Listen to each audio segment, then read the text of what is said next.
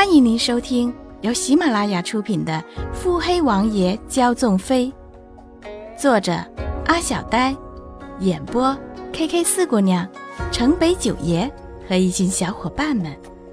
欢迎订阅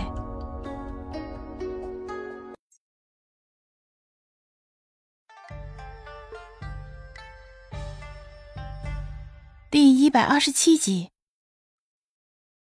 姐姐，听说太后又为七王爷选了一位侍妾，也许还有可能纳为侧妃。赵碧渊单手扶额，嗯，不知是哪家的姑娘，好似是个官家庶女。不过，赵碧渊突然神秘的笑起来。这个姑娘长得可是漂亮的，半面遮掩时。竟然与穆景欢极其相似，想必七王爷也是看中了这个姑娘的长相的。你一定想不到，这姑娘可是穆景欢自己挑选的。媚生生的看了赵飞一一眼。穆景欢为何选这个与自己相似的姑娘？他是想让七王爷不论怎样都看见自己的影子吗？还是想提醒王爷？若是没了红斑，她便是好看的模样。赵飞一惊诧的讥笑。他有什么意图，没人知道。不过太后的意图可是一清二楚了。这样明目张胆的安插眼线，是要提醒七王爷和三王爷小心些吗？姐姐，太后这样做，可是司马昭之心。若说要安插眼线，也不能这样明显呀！一个恭亲王妃之后，再送一个侍妾，也不怕恼了七王爷。哼，明日的宴会可真是有看头了。唉，明日宴会宴请三品以上官员家眷，如今连这样的宴会也参加不了了。为何不能？你是太后亲封的晋文郡主。一个后宫宴会，有什么参加不了的？赵碧渊微抬下巴，倨傲地说：“赵飞一眼睛瞬时亮了起来。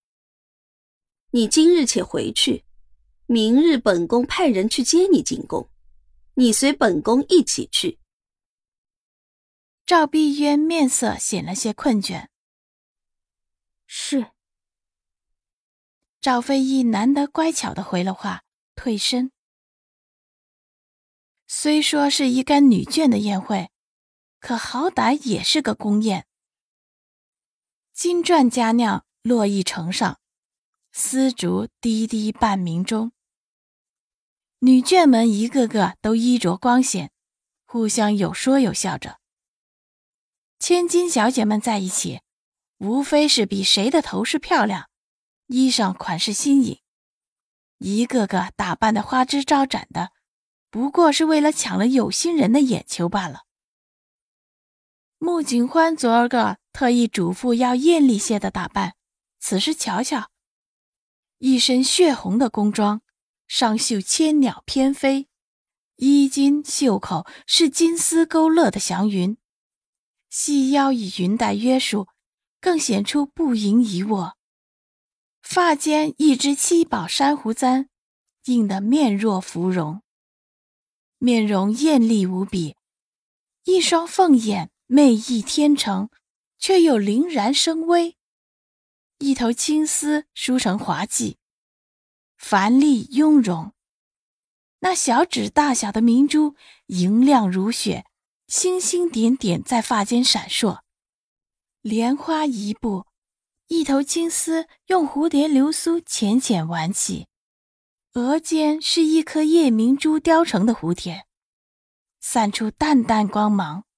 峨眉淡扫，面上不施粉黛，颈间的水晶项链愈发衬得锁骨清冽，腕上白玉镯衬出如雪肌肤，脚上一双鎏金鞋用宝石装饰着，美目流转。恍若黑暗中丢失了呼吸的苍白蝴蝶，神情淡漠，恍若不食人间烟火的仙子一般，嘴角勾起一抹笑容，远远看去，气势十足，真是美得让人窒息。所有人的视线都聚集在他身上，他却目不斜视，只看着前方高位处，神态淡然。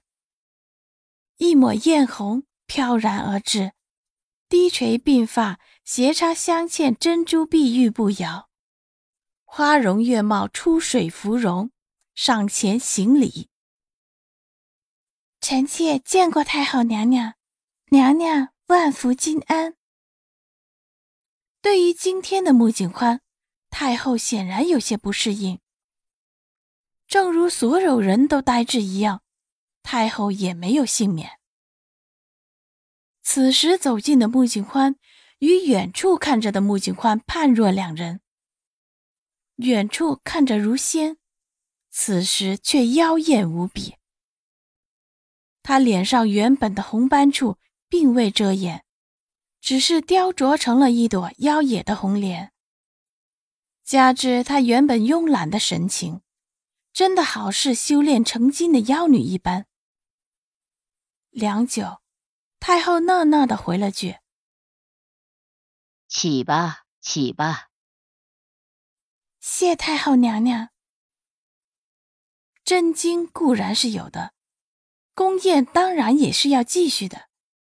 这样的宴会，不只有宫廷乐坊排练的戏目上演，并有自宫外请来的杂耍伯爵。只不过秀女小姐这么多，就算请了外来的杂耍，也是排不上号的。姐姐，那个真的是穆景欢吗？怎么竟长得这样好看了？赵飞一怨恨的眼神，自穆景欢来了便没有离开过。哼，他倒是会耍把戏。赵碧渊不屑：“欢儿今日这样一打扮，本宫险些认不出你来。”太后调笑着。穆景欢从容笑笑，回太后娘娘话，实在是怕出门丢了瑞王府的脸。如今花儿好歹也是个王妃，不能再如以前那样肆意任性了。回得滴水不漏，全部的责任都推脱到七王爷的头上，谁让他要娶我呢？好，好。欢儿这样打扮着精神。太后笑了笑。欢儿谢太后娘娘夸奖。七弟妹这样好看是自然的，只是这样妖孽的模样，怕是要更丢皇家脸面呢，免不得让人以为是哪来的妖精。赵碧渊虽笑容可掬，声音却是冷冷的。穆景欢扬眉。哦，那贵妃娘娘觉得是如妖精好，还是如鬼魅好呢？赵碧渊只笑不语。